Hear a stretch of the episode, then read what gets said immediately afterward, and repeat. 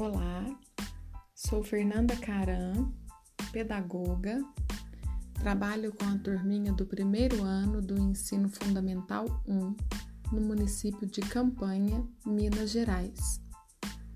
Estou cursando o Blender Learn, ensino híbrido, uma mistura de aprendizagens.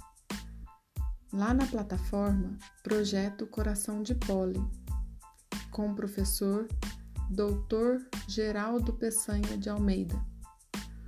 Irei compartilhar com vocês um pouco do aprendizado sobre este ensino que está emergindo como uma inovação sustentada em relação à sala de aula tradicional.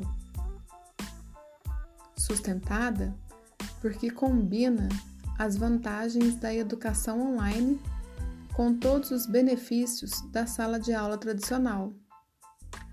Este ensino promove uma série de interações que podem ser bem-sucedidas com novas formas de aprender e ensinar, levando o educador a refletir sobre as possibilidades de integração das novas tecnologias digitais do ensino.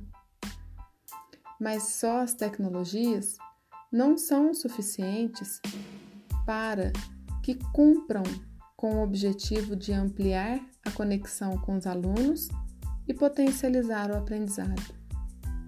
A tecnologia veio como facilitador e potencializador do ensino, abrindo as portas para novas possibilidades de aprendizagem. É uma mistura de estratégias que envolve diferentes recursos tecnológicos, diferentes abordagens pedagógicas, diferentes espaços formais e informais.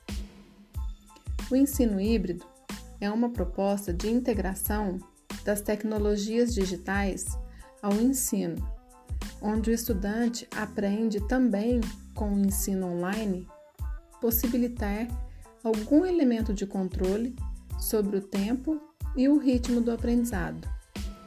Esse modelo permite que o professor obtenha informações individualizadas sobre os desempenhos dos seus alunos e consiga agir com maior eficiência nas necessidades de aprendizado e com maior rapidez.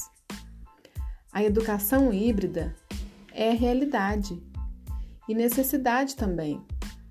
Precisamos enxergar isso de frente e se preparar para conseguir fazê-la com que nos traga excelentes resultados, pois a educação não pode parar. Devemos ter altas expectativas com novos modelos de aula que consideram o aluno no centro do processo. Ou seja, Dentro da aula, o aluno realiza tarefas offline, ou seja, atividades para serem discutidas através de grupos, sem tecnologia, para ver a interação através do diálogo e construir uma solução. A outra parte fica com o online. Isso mesmo, é a parte que os alunos utilizam a tecnologia captando dados para que depois o professor consiga personalizar o processo de ensino-aprendizagem dentro da sua aula. Pois bem, eis aqui algumas anotações feitas para essa educação on-life, a educação dentro da própria vida. Obrigada por me ouvirem até aqui um abraço.